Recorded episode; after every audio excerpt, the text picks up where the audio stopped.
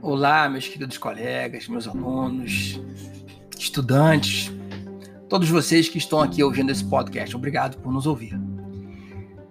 E pessoal, hoje a gente vai falar mais um pouquinho do tombamento. Dessa vez, nós vamos tratar de um tema que causa uma certa confusão também, que é a questão do tombamento provisório e o tombamento definitivo. Muito bem.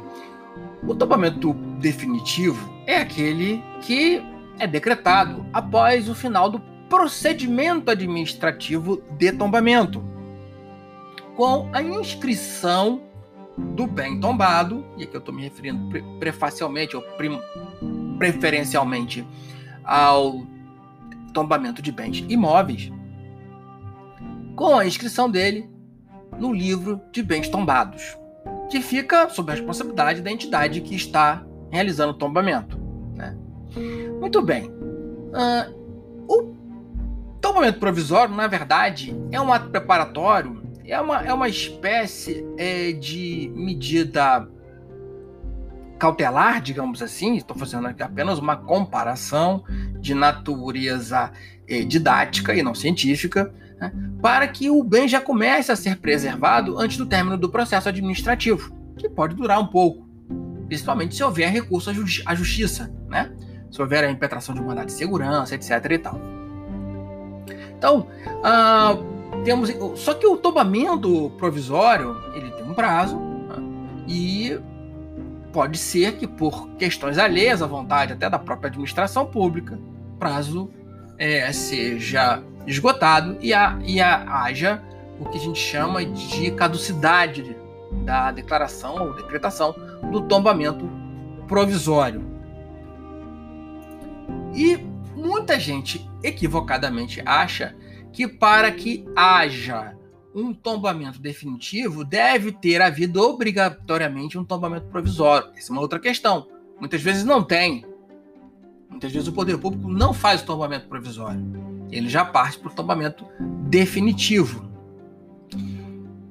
Acontece que esse não é o entendimento correto, nem é o entendimento da melhor doutrina e jurisprudência. O Superior Tribunal de Justiça já julgou essa questão, num recurso em mandado de segurança, número 8252, advindo do estado de São Paulo. E a emenda, muito pequenininha, é a seguinte: o Instituto do Tombamento Provisório não é fase procedimental precedente do tombamento definitivo caracteriza-se como medida assecuratória da eficácia que este, este quem? Tombamento definitivo, poderá ao final produzir. Assim é que a caducidade do tombamento provisório por excesso de prazo não prejudica o tombamento definitivo. E aí cita alguns artigos do Decreto-Lei 25 de 1937, que é a lei geral sobre tombamento.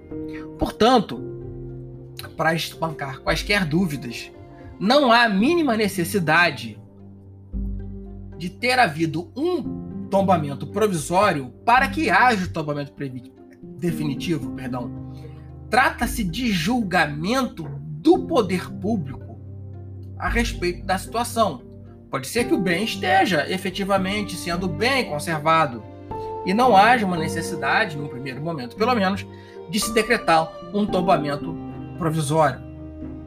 Ou pode ser que tenha havido o tombamento provisório, mas tenha havido um excesso de prazo, prazo esse previsto no Decreto-Lei do 25 de 1937, um prazo, um excesso desse prazo, e uma vez excedido esse prazo, haveria a caducidade do tombamento provisório, mas isso não prejudica o tombamento definitivo ao final. Ok? Então, isso é para mostrar a vocês que uma coisa não está necessariamente ligada à outra. Muitas vezes é recomendável que haja tombamento provisório, mas mesmo que isso não ocorra, não é empecilho para a decretação do tombamento definitivo. Com isso, espero ter ajudado vocês a compreender um pouco mais de algumas questões sobre o tombamento em geral e em especial aqui sobre as suas modalidades provisório definitivo.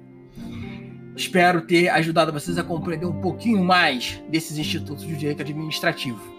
Então, pessoal, até a próxima e fiquem bem, fiquem muito bem.